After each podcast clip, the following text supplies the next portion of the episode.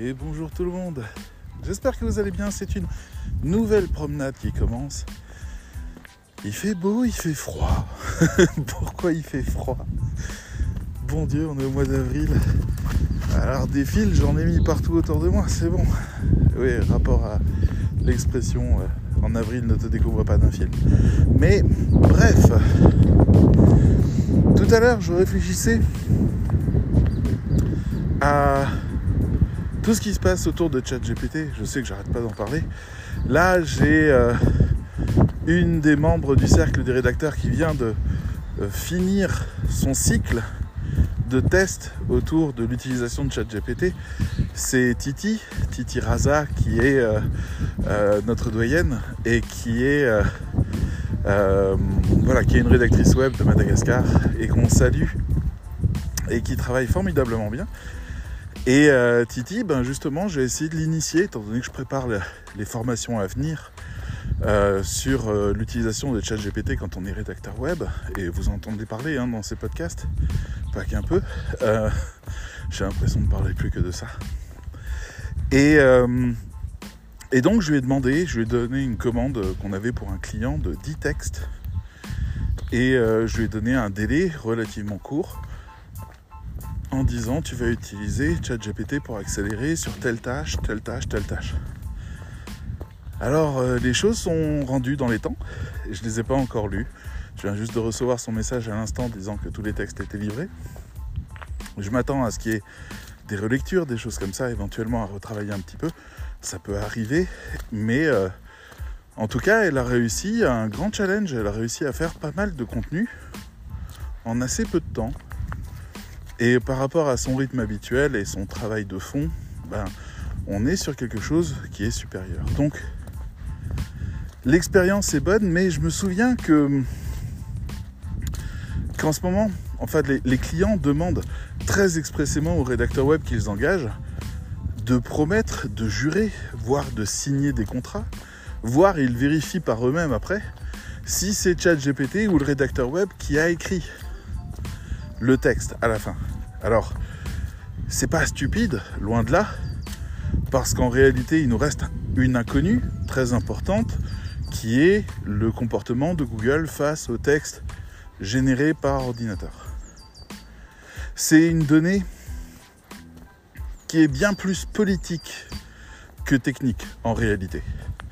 Google sait que si jamais il répond que bah, il est OK avec les textes euh, générés par euh, les ordinateurs, eh ben, en fait, en très peu de temps, son business model s'effondre entièrement ou presque, euh, noyé sous les contenus phénoménaux générés par quelques débiles qui vont essayer de rentrer dans la course à l'échalote et de faire un maximum de contenu, type des cocons sémantiques déployés en une journée, 200 textes.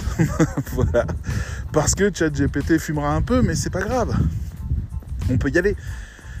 Et euh, là, Google, quand il voit ça, il, sait qu'il va foutre en l'air quelque chose d'inestimable qui est le travail des vrais rédacteurs depuis des décennies maintenant. Tout ce qu'on a écrit sur le web, sur lequel repose le classement même de Google. Tout ça va être détruit, littéralement envahi par des contenus de mauvaise qualité. Et euh, ça semblerait logique. Donc Google, s'il veut continuer à être pourvoyeur de réponses et de propositions de réponses, de moteurs de recherche, bah, il a tout intérêt à ne pas rentrer dans la validation des contenus. Donc tout le monde se dit, si on sort des textes qui sont euh, générés par ChatGPT, bah, Google va les sanctionner parce que Google bah, les reconnaît très très bien en fait. Vous voyez les GPT-0 et tous les outils qui permettent, même euh, OpenAI qui a proposé son propre outil pour détecter les textes qu'OpenAI génère, la grande classe. Euh, tout ça, c'est encore de la gnognotte à côté de l'outil qu'a euh, Google. Donc Google, il est capable de vous dire quel pourcentage de votre texte a été généré. Donc voilà. Alors on sait qu'on va pas pouvoir mentir par rapport à ça. Maintenant, Google a une parole officielle aussi, et donc a expliqué que, en fait, les textes qui sont pas intéressants, qui sont générés aléatoirement, qui sont bof, euh, qui finalement en fait ne servent pas le, le lecteur ben à ce moment-là, en fait, ces textes-là seront pénalisés. Alors ça ne veut pas dire euh, genre le même fantasme que pour le duplicate content où j'entends encore des gens. Aujourd'hui, les gars et les filles, on est en 2023, on arrête de dire que le duplicate content, ça pénalise. on arrête. Google, c'est pas un flic. On arrête, personne n'est pénalisé. Mais bon, euh, vous aurez l'occasion de creuser peut-être un petit peu le sujet du duplicate et de, de, passer du côté touriste au côté expert quand vous voulez. Mais bon, enfin, ça fait partie de ces mythes. On, a un métier avec la rédaction web qui a des mythes. C'est quand même extraordinaire. Genre, euh, le SEO dans les contenus, c'est ça ce qui fait le classement d'un site internet. C'est un mythe. c'est un mythe. C'est comme le fait de travailler les chapeaux, de faire des titres putaclic. De... Tout ça, c'est des mythes. On se détend. C'est incroyablement plus complexe le monde. C'est bien plus fin que ça. Arrêtez avec vos recettes de cuisine, on se réveille. Bref. Désolé, grosse digression. En tout cas, Google peut continuer à, sanctionner les textes qui sont selon lui vides de sens. Et là, on se souvient que Google a lancé euh, deux mises à jour qui s'appellent le AT et le Quality Content qui sont donc euh, le c'est en gros le mode expert des contenus. Le fait que Google arrive à attribuer parce que le site internet est crédible, parce que la signature est connue, parce que le comportement des gens sur la page est connu, parce que le vocabulaire, le travail de fond, la qualité d'information est là, ben, votre texte peut rentrer en EAT, c'est-à-dire il peut commencer à être reconnu comme un vrai texte de grande qualité et Google lui donnera un gros coup de boost. Un peu comme vous savez sur YouTube, le fait d'entrer en tendance, c'est un peu pareil. Sauf que sur YouTube, c'est de la merde. Mais euh, globalement, ça va être un peu la même chose. Il va y avoir un petit boost avec le AT. Et le quality content, alors là, on est sur un truc encore plus sale, j'ai envie de dire. C'est il dit, ok, euh, vous avez sorti un texte, c'est bien. Euh, le site internet sur lequel vous avez sorti le texte, il contient beaucoup de textes euh, mauvais, générés, sales, dégueulasses. Ouais, bon bah on vous coule.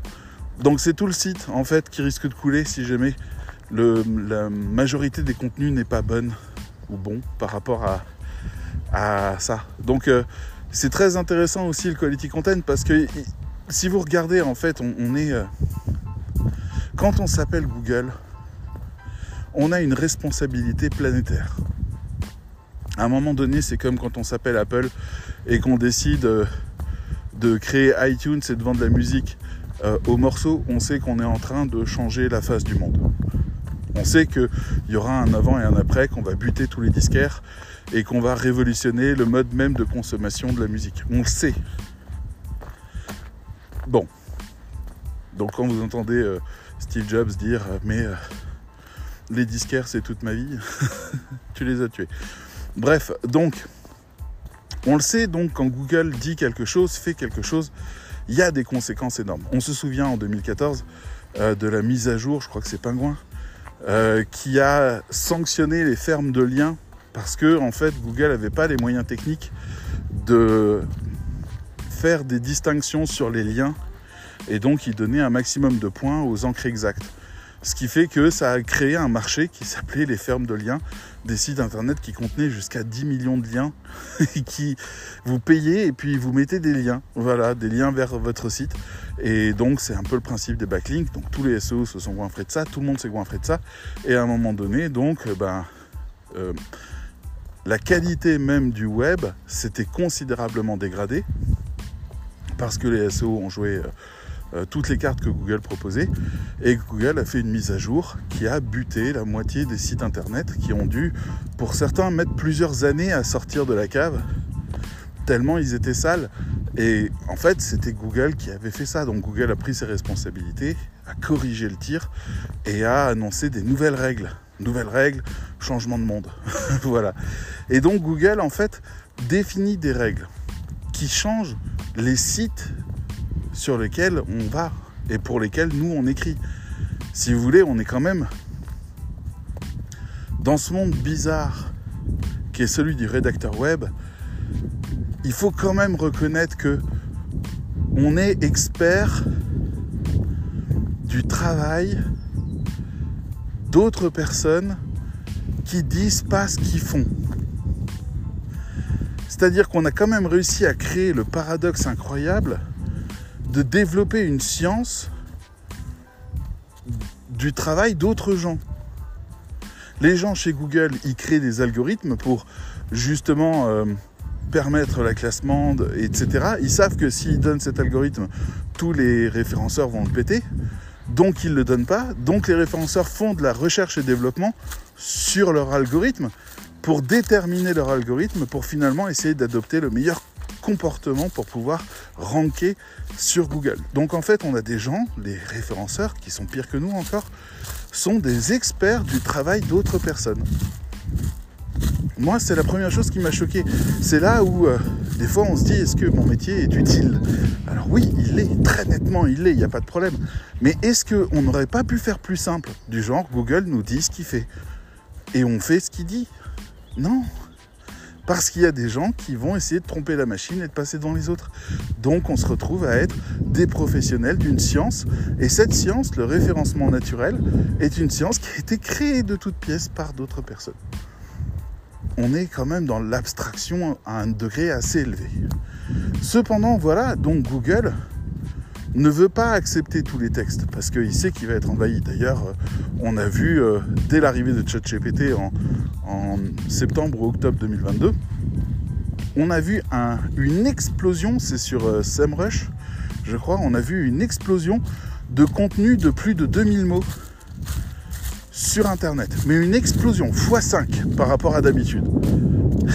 Donc, on voit bien la première fonction du truc. Hein. Pour eux, c'est ranker, ranker, ranker. Et ils en ont rien à foutre. 2000 mots. Enfin, à l'époque où de chat GPT sur cette période-là, c'était nul. Ce qui sortait, c'était vraiment pas bon. Surtout que c'était des gens. J'ai vu hein, les référenceurs qui partagent leur, euh, leur prompt pour montrer à quel point ils arrivent à faire du référencement. Les textes qu'ils donnent en exemple sont à chier. Mais vraiment, quoi. Je veux dire, à un moment donné, peut-être qu'il faut appeler un, rédacteur web, pas pour réécrire, mais au moins pour diriger ChatGPT, pour avoir un truc potable. Parce que moi, ça, c'est un truc qui me fume. On va devenir des experts du contenu euh, prompt ou, écriture, j'en sais rien, mais en tout cas, il y a vraiment besoin de nous. J'ai l'impression que tout le monde a de la merde dans les yeux et personne ne voit les crasses qu'ils mettent sur internet en disant ouais, c'est généré, regarde ça, j'ai cliqué sur un bouton, c'est super bien écrit. C'est pas bien écrit du tout. Ça s'adresse pas aux bonnes personnes, ça tourne en rond, les arguments ils sont répétitifs, il y en a qui sont fallacieux, ça va pas. Donc, bref, Google, il sait que c'est ça ce qui se passe si jamais il donne le feu vert. Donc il est là, il dit... Alors ils ont posé une nuance. Ils ont dit, ouais, euh, euh, si le texte est bon, si le texte rentre dans la catégorie EAT, c'est-à-dire s'il a une bonne réputation, si le site internet a une bonne réputation, si on voit que vous êtes des gens bien et que le travail que vous faites, il est propre, alors on considérera le texte comme un texte normal c'est vachement rassurant. Parce que on ne sait pas comment ils vont calculer ça. On est content, la règle elle est donnée, mais personne ne vous dira si elle est appliquée ou non. Et euh, surtout, vous risquez de tout perdre si jamais vous échouez, si vous n'avez finalement pas la bonne réponse, si vous ne produisez pas le bon texte, vous échouez.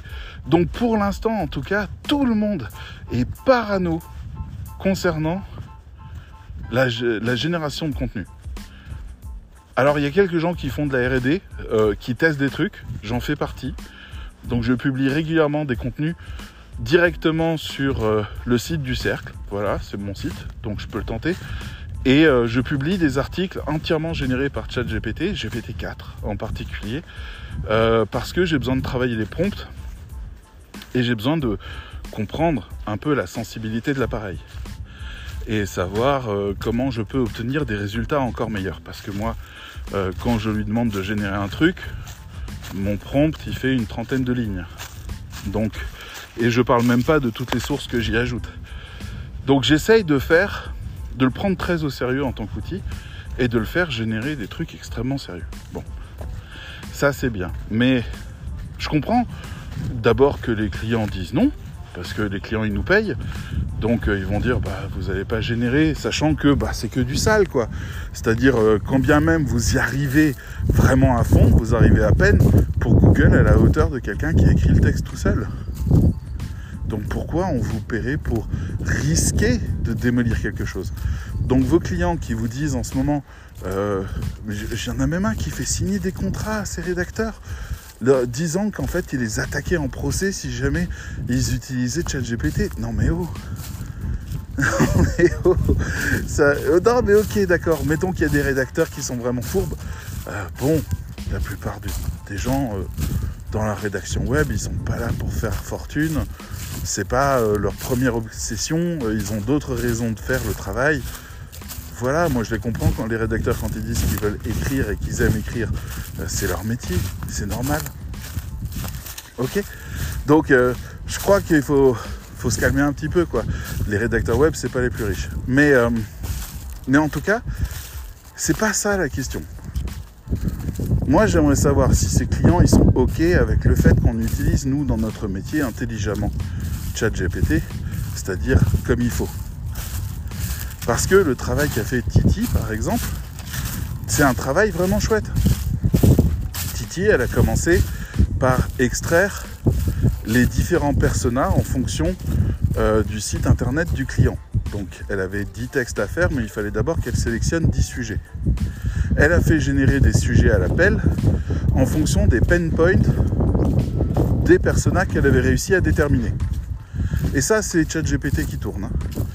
Et donc, elle a cadré, recadré, elle a fait une sélection de sujets, elle a fait également, elle a nourri ChatGPT de plus d'informations, elle l'a fait creuser dans certaines directions, elle lui a demandé d'être plus créatif sur certains sujets, elle a obtenu des sujets qui sont objectivement bons.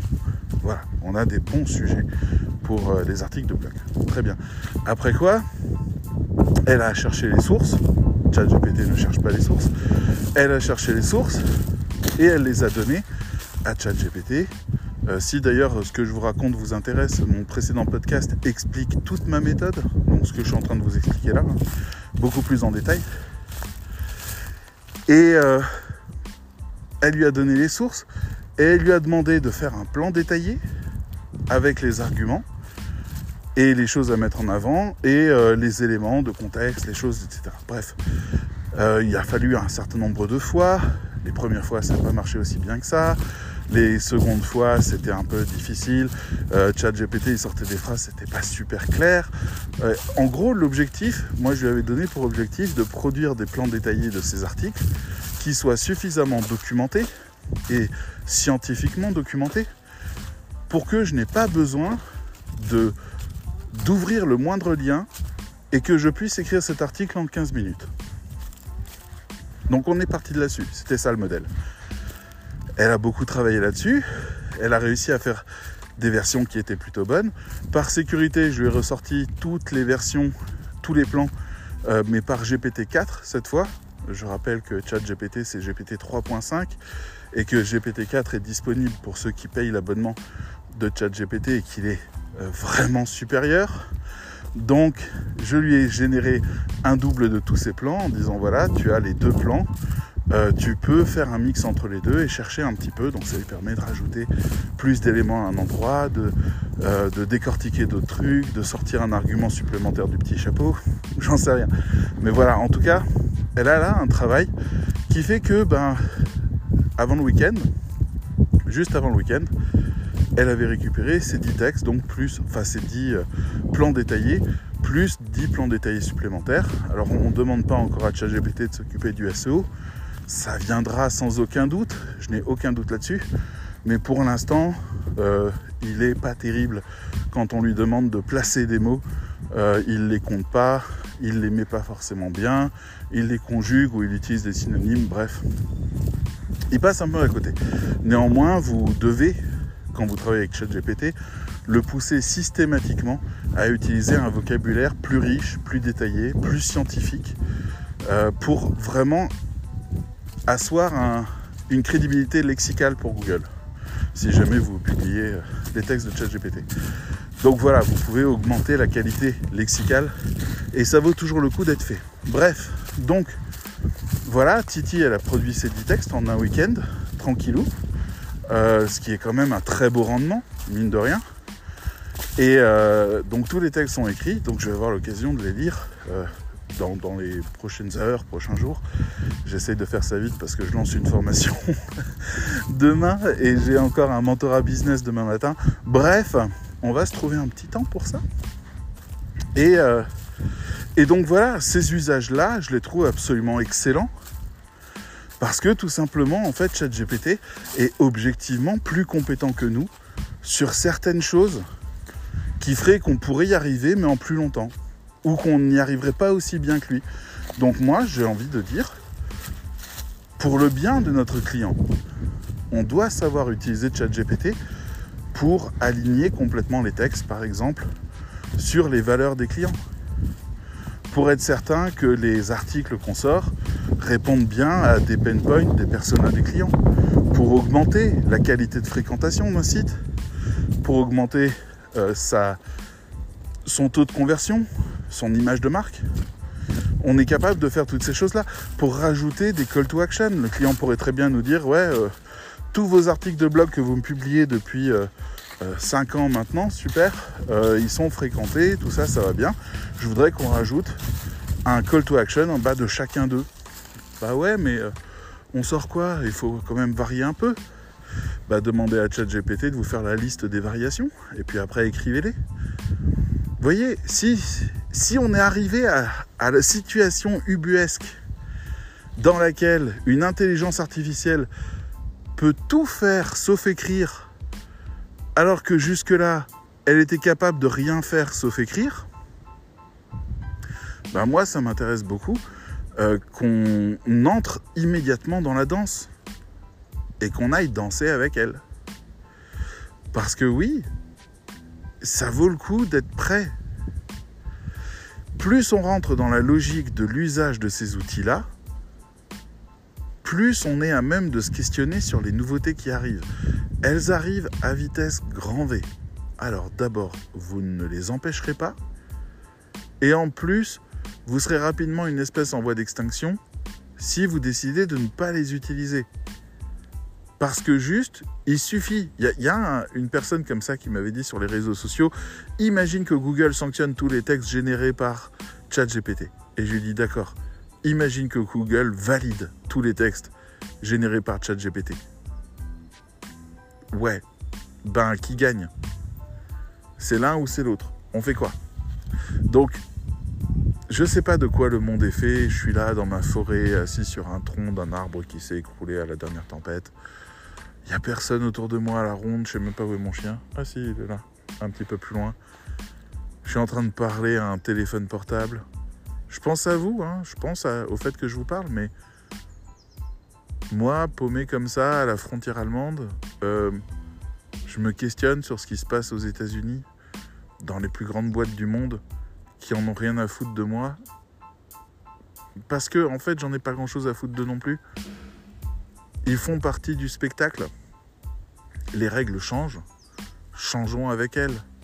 Continuons l'aventure. C'est pour ça que j'enseigne toujours à mes élèves qu'ils ne sont pas des rédacteurs web, ils sont des entrepreneurs producteurs de contenu rédigé. On doit rester totalement ouvert sur les opportunités, mais aussi sur les fermetures de marché.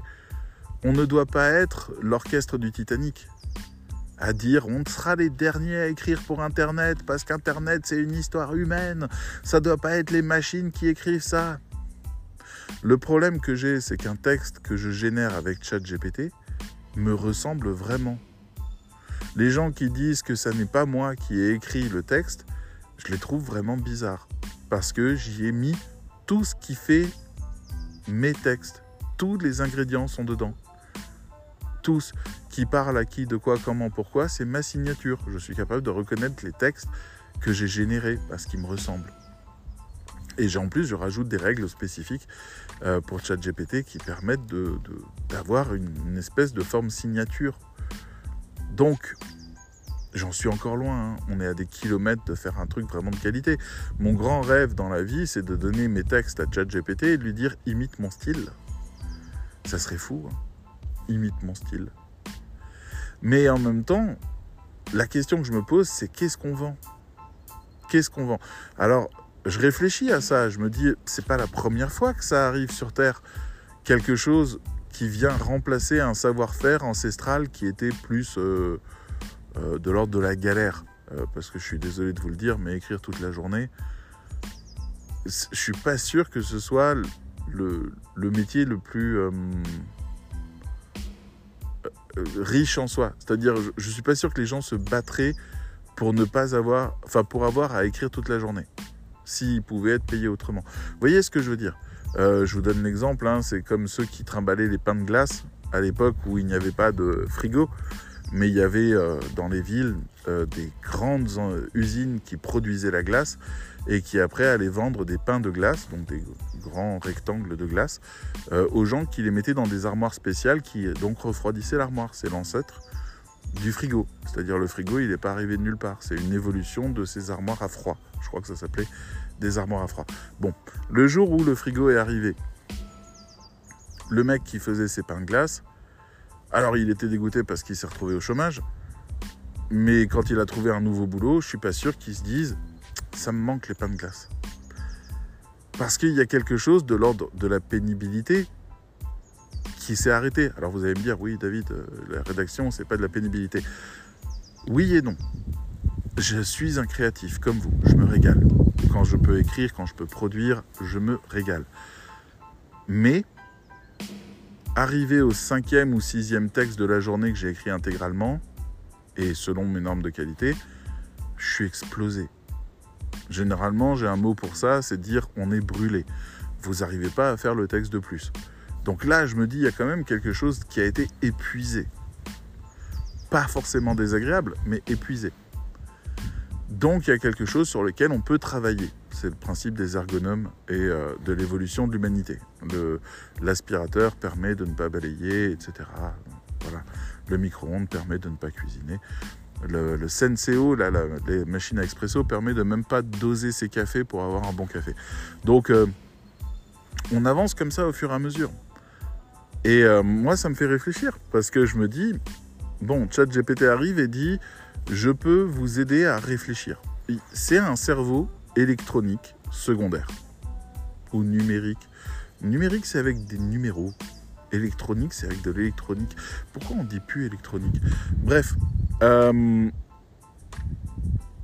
ChatGPT, c'est un cerveau secondaire. Quand vous lui dites, voilà toutes les données que j'ai devant moi, trouve cette réponse-là à cette question-là Ben, il fait, et quand on le voit faire, on se dit Ah, mais oui, mais oui, mais t'as raison, oui, c'est ça en fait. Ben, je trouve qu'à ce moment-là, en fait, ChatGPT nous a remplacé sur une tâche euh, contraignante qu'on sait faire. Mais euh, c'est juste qu'il l'a fait à notre place et que c'est vraiment plus confort. Donc, pour le coup, la, vraie question, c'est est-ce que ChatGPT permet au rédacteur web d'écrire mieux, d'écrire plus rapidement et d'écrire plus efficacement? Je sais pas. Je, sais qu'il y a une armée de gens qui attendent qu'une seule chose, c'est de pouvoir coller des textes générés par ChatGPT sur tous les sites. Et je sais que Google le sait aussi, je sais que euh, Microsoft le sait aussi avec Bard. Euh, ils y réfléchissent beaucoup aussi, ils essayent de travailler sur des nouveaux outils. Euh, je sais que Facebook avec Lama, il y pense aussi. Mais même si en fait générer des textes, on va être clair, hein, c'est rien pour eux. Dans leur plan, dans ce qu'ils ont en tête, c'est rien du tout. C'est de la gnognotte. Ils sont déjà en train de, travailler sur de la production de vidéos en direct. Ouais, bah ça y est, j'entends mon chien qui aboie. Vous l'entendez?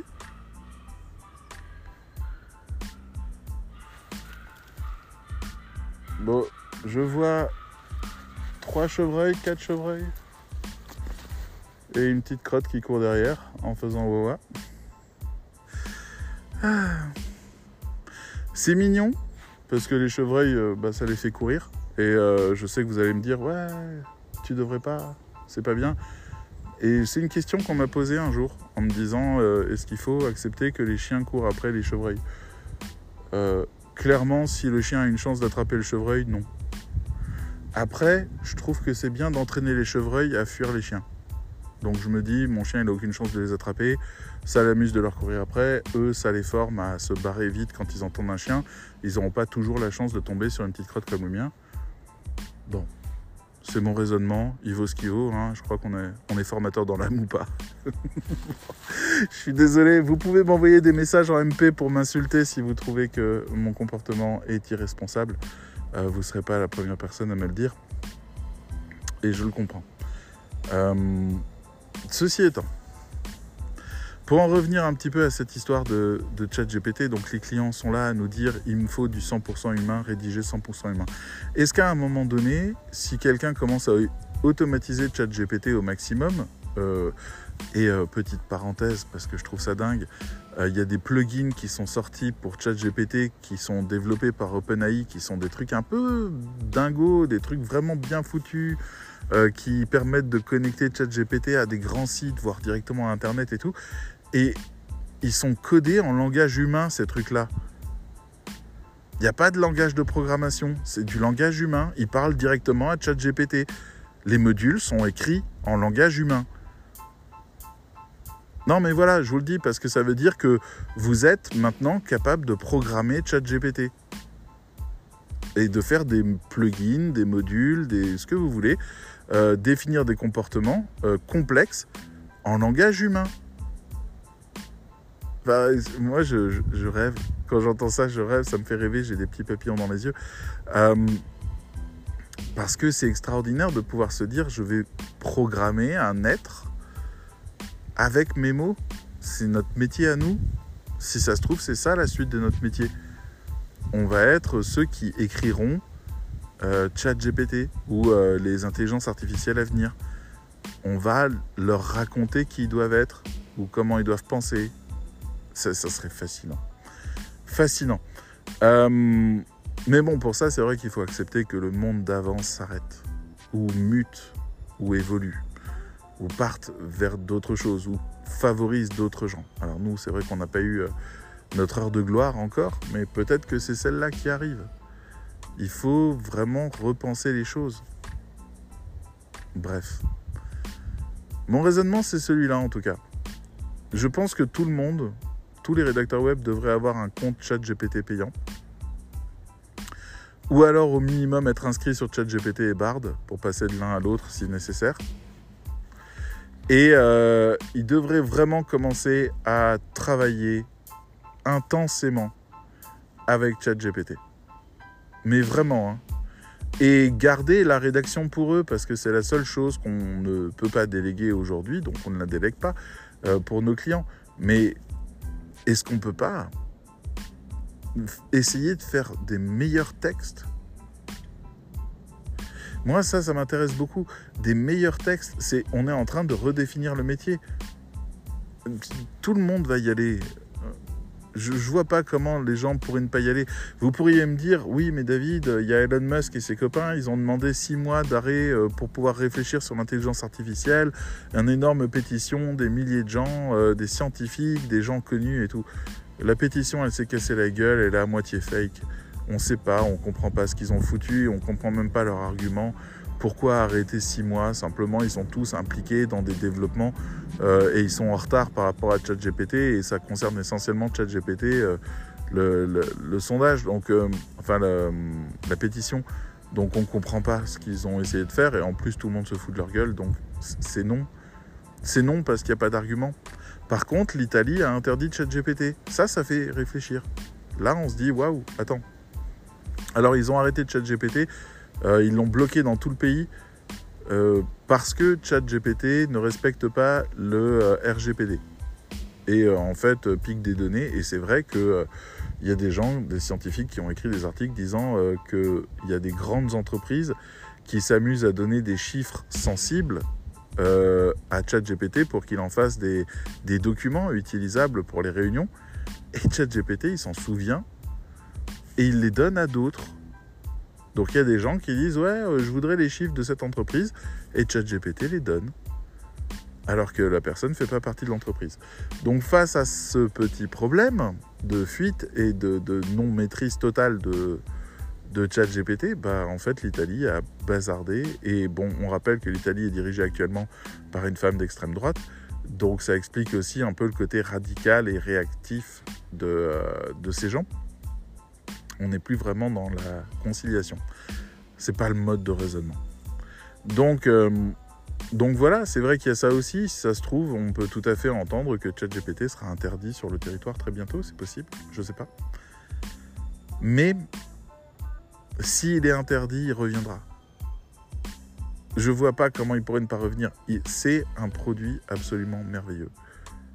Il est stupéfiant. Alors si vous avez essayé que le 3.5, il n'est pas stupéfiant. Il est moyen.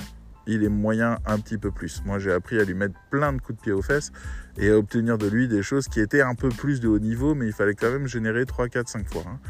Euh, GPT-4, c'est lui qui me corrige. C'est enfoiré, la dernière fois. Il m'a dit, je pense que vous n'avez pas utilisé le bon mot, c'est ça ce que vous voulez dire. Est-ce que si je vous réponds ça, c'est bon pour vous? Enfoiré. Voilà. Mais en tout cas, ouais, c'est... Euh, ces intelligences artificielles-là ne sont pas des intelligences. C'est des outils de statistique qui produisent du, du mot kilomètre qui fait du sens parce qu'en fait, on s'appuie sur ce que vous demandez. C'est le début de la partition musicale qui va jouer jusqu'à la fin. C'est un peu compliqué de comprendre comment ça fonctionne, surtout que ça correspond à plusieurs centaines de milliards de paramètres qui jouent en même temps sur la même phrase. C'est très compliqué d'imaginer comment ça fonctionne. Néanmoins, il n'y a pas d'intelligence derrière ça. Il n'y en a pas. Mais il y en aura un jour. Parce que parallèlement à ça, on travaille sur des machines qui réfléchissent. Donc un jour, ces machines qui réfléchissent, on va leur donner une voix. Et d'ailleurs, ça commence. Hein. Il y a des outils de génération d'images qui commencent à être couplés avec ChatGPT, qui sont couplés avec des, générations. Euh, je crois que c'est Microsoft qui a sorti euh, un logiciel. Comment il s'appelle? Turner, je sais plus. Mais euh, en tout cas, c'est un logiciel d'intelligence artificielle qui produit, enfin qui comprend comment les choses fonctionnent. Vous lui donnez un logiciel, il va jouer avec et après il va savoir l'utiliser. Et ça, c'est ouf. Parce qu'il l'utilise en tant qu'utilisateur, pas en tant que programme, euh, que programme avec un autre programme. Non, non, il a une souris et tout, il clique, il fait des trucs et il apprend comment ça marche. Donc, euh, on est sur des choses de cet ordre-là, ou alors Palmy, que je cite souvent. Euh, je sais que c'est pas très impressionnant. Il y a Amélie du Cercle qui me disait euh, il a mis 20 minutes à sortir un paquet de chips d'un tiroir. On lui a dit Palmy, donne-moi un paquet de chips qui est dans le tiroir. Et il a sorti le paquet de chips du tiroir. Vous pourriez me dire c'est nul. Le truc, c'est qu'en fait, Palmy, il a aucune idée de ce qu'est un, un paquet de chips ni de ce qu'est un tiroir. Et c'est parce qu'il a ChatGPT à l'intérieur de lui qui a lancé une conversation que Palmy a réussi en 20 minutes à comprendre exactement le sens de la question et à faire l'action qui était demandée sans la moindre programmation préalable. C'est ça ce qu'il faut comprendre, c'est-à-dire qu'on a, on est au début de quelque chose qui commence à réfléchir, qui commence à comprendre ce qu'on lui dit parce qu'il déroule un raisonnement à l'intérieur de lui. Bon. Et des trucs comme ça, il y en a plein en ce moment. Je vous recommande d'ailleurs le podcast de Tech Café. Je sais que je le recommande assez souvent dans mes réseaux. Euh, c'est vraiment, si vous voulez de l'information de qualité assez vulgarisée, même s'ils sont un peu high level quand même, euh, sur l'intelligence artificielle, ses avancées, ce qui se passe et, toutes les choses incroyables, parce qu'en plus c'est divertissant, parce qu'il vous raconte des trucs de dingue, euh, bah écoutez ça. Voilà, et ça sera, je pense, extrêmement intéressant pour vous. Néanmoins, on est bien sympa, les rédacteurs web, à dire euh, non, mais nous, on est à l'ancienne, on écrit les choses à la main. Euh, on travaille sur des ordinateurs de dernière génération. On travaille sur un, terrain qui n'existait pas il y a 20 ans. On est aux portes de changements aussi grands que le métavers. On a toutes les intelligences artificielles qui commencent à être déployées. À un moment donné, il faut accepter que c'est ça notre vie. D'accord? On n'a pas choisi un petit métier pépère coupé du monde on est sur l'endroit le plus high-tech qui existe au monde. D'accord Ce terrain de jeu, c'est celui de tout le monde en même temps. Donc peut-être que on peut essayer d'être plus moderne que ça. Peut-être qu'on peut s'engager davantage. Peut-être qu'on peut commencer déjà dès maintenant à intégrer des procédures. Moi, c'est pas pour rien que je lance ma formation là-dedans. Et mes formations, toutes les formations que je fais vont avoir des fonds et de, connaissances sur l'utilisation de ChatGPT. Euh, on va commencer une formation dès demain. J'ai des parties entières qui traitent de ChatGPT parce que j'y crois. Mais j'y crois pas, genre, c'est tout ce que j'espérais au monde. C'est je crois que notre métier est mort. Je crois que notre métier est mort. Et je crois que la suite de notre métier, c'est une fusion. Une fusion avec ChatGPT. Mais il ne s'agit pas de lui laisser de la place s'il sait rien faire. Il s'agit qu'il nous rende nous meilleurs. C'est du transhumanisme, hein, j'en ai conscience. C'est du transhumanisme. C'est le délire d'Elon Musk euh, qui euh, utilise Neuralink ou qui euh, essaye de développer la vie sur Mars ou ce genre de trucs. Voilà. J'ai vu dernièrement, d'ailleurs, petite parenthèse, un, banc avec un aquarium fixé dessus. C'est un banc extérieur avec un aquarium fixé dessus avec une espèce de pâte verdâtre dedans euh, qui s'avère être des algues et qui produit de l'oxygène. Donc les scientifiques étaient très fiers de dire nous avons résolu le problème des arbres. Voilà. Je, vous donne ça parce que je sais pas quoi en faire depuis que j'ai vu ça. je suis dans une forêt là, je me dis putain, combien de temps encore? Est-ce que je devrais raconter à mes petits-enfants ce que c'est qu'une forêt? Bref, le monde change, la question c'est est-ce que l'humain s'adapte? C'est ça ce que je veux vous dire. Et je sais que c'est chiant. Et je sais qu'on est obligé d'apprendre du nouveau. Et je sais que on doit changer nos habitudes. Et je sais que c'est déroutant. Et je sais qu'on est inquiet. Je sais tout ça. Mais ça n'enlève rien au fait que c'est là. Et c'est ça la première question. Donc voilà. Continuez à écrire vos textes parce que vous êtes meilleur que ChatGPT de base pour Google. Google sait reconnaître votre style et sait reconnaître le sien. Pour l'instant, vous avez encore cette valeur-là. Un jour, ChatGPT saura écrire des textes que Google ne détectera plus. Et ce jour-là, ben, il nous faudra d'autres arguments. Ma meilleure place, mon meilleur conseil, ça reste d'être le pilote de l'avion. Qu'on puisse nous diriger ChatGPT parce que nous, nous aurons une expertise en communication qui fait que nous savons quoi demander à ChatGPT. Vous savez, la plus grande faiblesse de ChatGPT, depuis que je le connais, c'est son utilisateur. Même la version 3.5 qui est légèrement quiche sur les bords, on arrive à lui faire cracher du texte d'hyper bonne qualité. Mais euh, il faut savoir pas seulement lui parler, il faut savoir ce qu'on cherche. Il faut savoir reconnaître ce qui est un bon texte.